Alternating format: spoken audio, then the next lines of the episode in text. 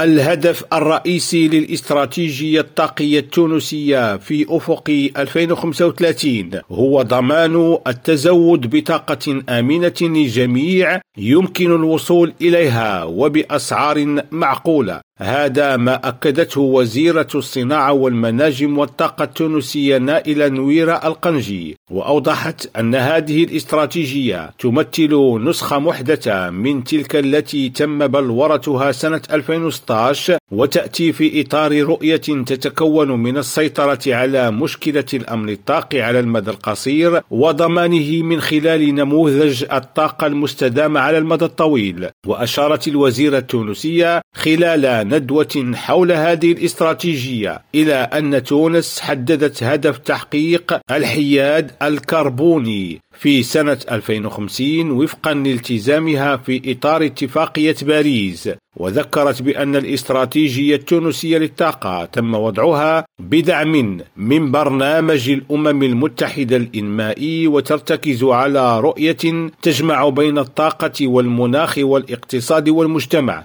عبد الله البشواري ريم راديو نواكشوط